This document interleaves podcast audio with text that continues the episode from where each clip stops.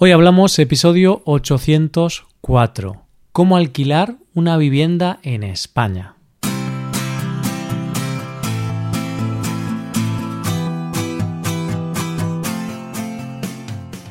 Bienvenido a Hoy Hablamos, el podcast para aprender español cada día. Ya lo sabes, publicamos nuestro podcast de lunes a viernes. Recuerda que los suscriptores premium pueden acceder a varias cosas a la transcripción completa del audio, a ejercicios y explicaciones para trabajar vocabulario y expresiones y a un episodio extra del podcast cada semana. Es que, ¿qué más queréis? ¿Qué más queréis? Hazte suscriptor premium en hoyhablamos.com. Hola oyente, ¿qué tal? Uno de los momentos más especiales en la vida de una persona y que es síntoma de que te estás haciendo adulto es cuando te vas a vivir fuera de la casa de tus padres, cuando te independizas. Lo normal en estos casos es alquilar un piso, ya que comprarlo es demasiado caro, pero alquilar una vivienda no es tan sencillo como parece. Así que hoy vamos a ver cuáles son los pasos a seguir para alquilar. Hoy hablamos de cómo alquilar una vivienda en España.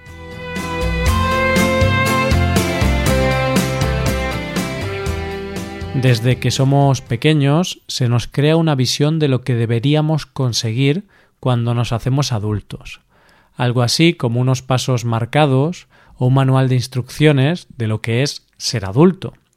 Primero tienes que estudiar, después sacarte una carrera, conseguir un buen trabajo, ganar dinero, formar una familia y comprarte una casa. Parece sencillo, ¿verdad?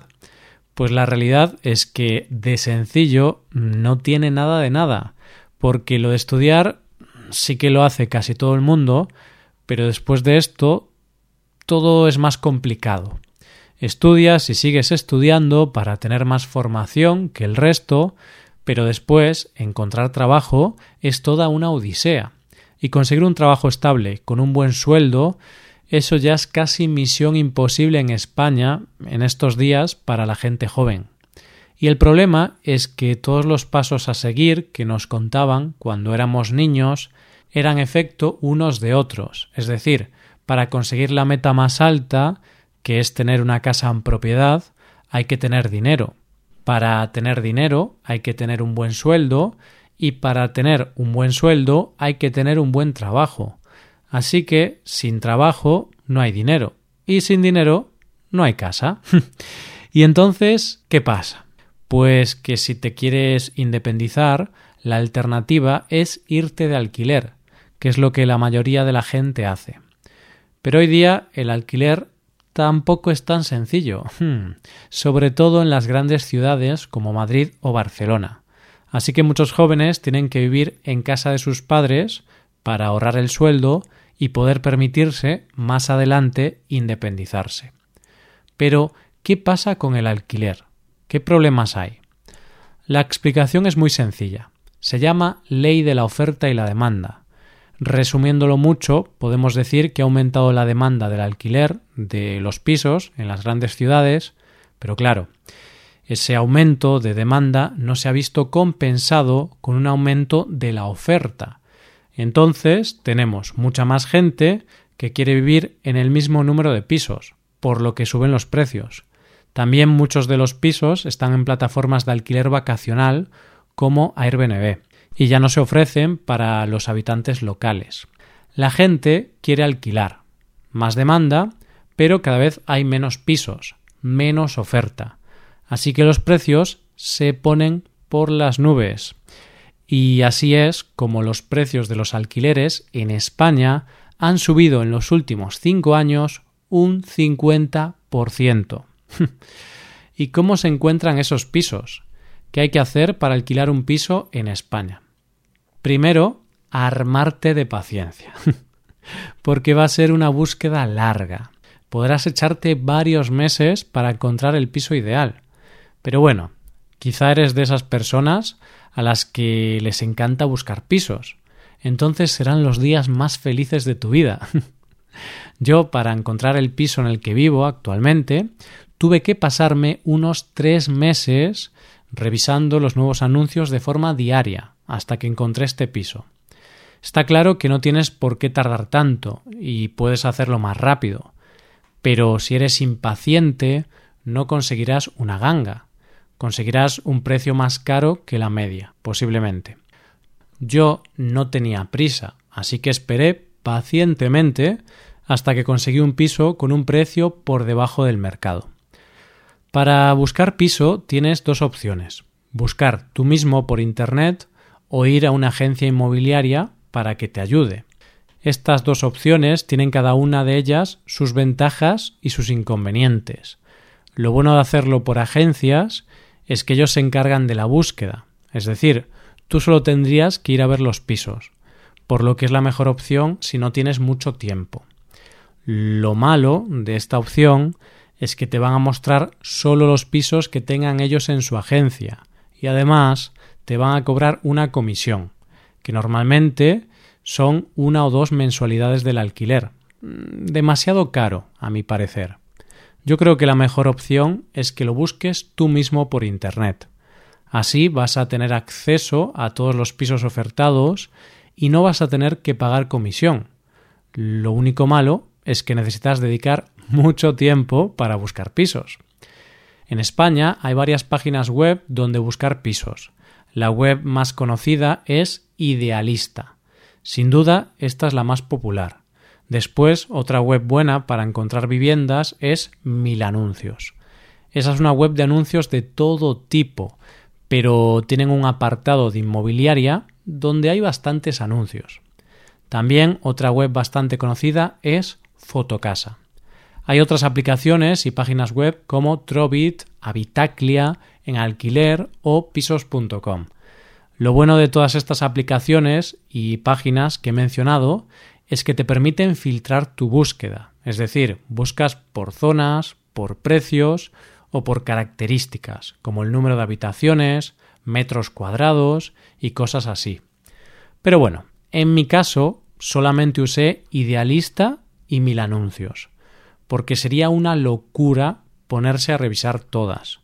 Yo cada día revisaba dos o tres veces estas webs y si veía un piso que me gustaba, llamaba al momento para poder ir a verlo, porque tenga en cuenta que los buenos pisos vuelan. Si un piso tiene un buen precio y es bonito, quizá no dure ni un día. la dificultad a la hora de buscar una casa de alquiler va a depender mucho de dónde quieras vivir.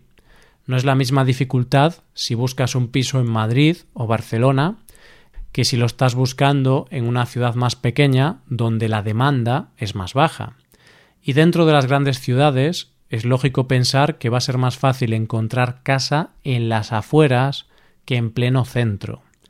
Para que te hagas una idea, hay un estudio que dice que una pareja de menos de 35 años y con sueldos medios solo se puede permitir vivir en 13 de los 128 barrios de Madrid si no quieren gastar la mayoría de su sueldo en el alquiler. De hecho, yo tengo un amigo que vive en pleno centro de Madrid y paga 800 euros por un piso de 35 metros cuadrados, bajo, interior y con una sola habitación. y es que vivir en el centro se paga caro muy caro. Así que lo primero que tienes que hacer para buscar piso es tener claro el presupuesto que tienes, cuáles son las características que necesitas y dónde quieres vivir. Una vez que introduzcas estos datos en tu búsqueda, te saldrán muchos pisos. Y es entonces cuando tienes que hacer una criba. Filtras los metros cuadrados mínimos que quieres, el número de habitaciones, y otras cosas que para ti sean importantes. Después, cuando veas algún piso que te guste, tienes que ponerte en contacto con los propietarios y empezar con la interminable tarea de ver pisos. Aquí vas a ver de todo.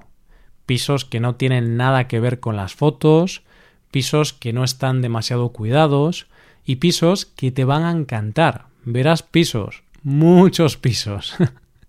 y llegará un momento en que no tengas claro cuántos pisos has visto y los termines por confundir en tu mente. Pero una vez vistos todos los pisos llega el momento de quedarte con las opciones que más te convencen y a partir de ahí decidir. Pero tengo que decirte que en esto hay que ser muy rápido. No hay mucho tiempo para la reflexión, porque como te he dicho antes, los pisos buenos vuelan, duran muy poco tiempo sin ser alquilados. Por ejemplo, en el piso en el que estoy yo actualmente, yo fui la primera persona en ver el piso y tomé mi decisión durante la visita, sin pensarlo dos veces, porque sabía que si me lo pensaba unos días, posiblemente lo alquilarían a otra persona. Normalmente, para alquilar un piso, hoy en día hay muchos candidatos. Así que muchas veces, para que te lo alquilen, tienes que causar una buena impresión a los propietarios, además de cumplir otros requisitos. Pero eso no será un problema para ti, porque todos los oyentes de este podcast sois encantadores, así que seguro que el piso será tuyo. Bien, pongámonos en el caso de que has encontrado el piso de tus sueños, en una zona que te gusta y a un precio razonable. ¿Qué tienes que hacer para alquilar la casa? Para alquilar una casa se necesita firmar un contrato de alquiler. Normalmente el contrato es de un año de duración. Habitualmente el contrato dice que si abandonas el piso antes de los seis primeros meses, perderás tu fianza. Para poder firmar el contrato normalmente te piden varios documentos. Lo primero de todo es una identificación, DNI, pasaporte, o documento similar. Otra de las cosas que siempre se pide es conocer tu solvencia económica, es decir, comprobar que tienes ingresos y puedes pagar el piso. Para comprobar eso suelen pedir tu nómina, es decir, un documento donde se muestra tu sueldo mensual y el tipo de contrato que tienes. En ocasiones esto no es suficiente y los caseros quieren un inquilino que tenga un contrato indefinido, porque consideran que alguien con ese tipo de contrato es más difícil que no pague el alquiler. E incluso a veces no solo es suficiente con una nómina, sino que te piden un aval, es decir, que otra persona también firme el contrato y se comprometa a pagar el alquiler si tú no lo pagas. La mayor parte de los caseros prefieren tener a funcionarios como inquilinos, porque tienen un contrato fijo y no pueden ser despedidos, por lo que es muy raro que un funcionario no pueda pagar el alquiler. También en ocasiones te pueden pedir referencias, referencias de pisos anteriores. Como ves, es más fácil entrar en Harvard que alquilar un piso en España. Pero bueno, todo esto tiene una explicación, y es que en España los propietarios siempre tienen miedo de que el inquilino no pague el alquiler, por lo que estas son formas de asegurarse los pagos y no tener problemas con los inquilinos. Ahora imaginemos que tú, querido oyente, vienes a España a vivir y a buscar trabajo, pero no tienes trabajo todavía. ¿Puedes alquilar un piso sin una nómina? La respuesta es que sí. Va a ser un poco más difícil, pero si puedes demostrar que no tienes deudas y si tienes un aval, podrás alquilar un piso. Necesitas a alguien que podrían ser tus padres, que firme el contrato de alquiler. Así, en caso de que tú no puedas pagar, ellos van a responder por ti.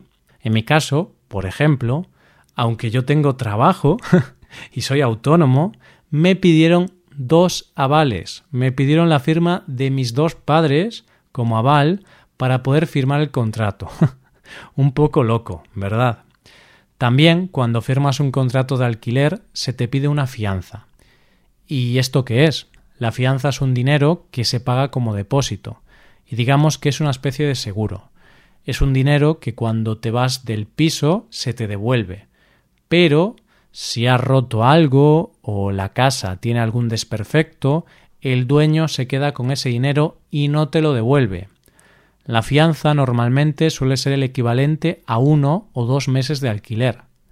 Para que no haya problemas con esto, es recomendable que el dueño de la casa y tú firméis un papel con un inventario de las cosas que hay en la casa y cómo están en el momento de entrar en la casa. Por ejemplo, si te la alquilan con una persiana que no funciona, que quede claro y por escrito que esa persiana no funciona, porque si no, puede pasar que el dueño de la casa, cuando te vayas, te diga que no te devuelve la fianza porque una persiana no funciona, cuando ya no funcionaba cuando entraste.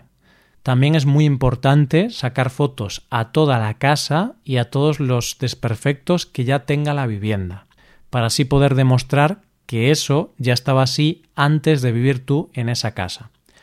Esto es muy importante, porque a veces hay caseros que intentan aprovecharse de los inquilinos y se quedan con sus fianzas, a pesar de que el inquilino no haya roto nada. Así que si vas a alquilar un piso en España, ármate de paciencia, ten claro lo que quieres, no dejes que te engañen, ten preparados varios meses de alquiler y seguro que encuentras la casa de tus sueños. Suerte y feliz búsqueda. Y esto es todo por hoy. Si te gusta este podcast y aprecias el trabajo diario que realizamos, te invitamos a que te hagas suscriptor premium. Los suscriptores premium pueden acceder a la transcripción y a ejercicios y explicaciones. Hazte suscriptor premium en hoyhablamos.com. Muchas gracias por escucharnos. Nos vemos en el episodio de mañana, donde hablaremos de expresiones en español. Pasa un buen día. Hasta mañana.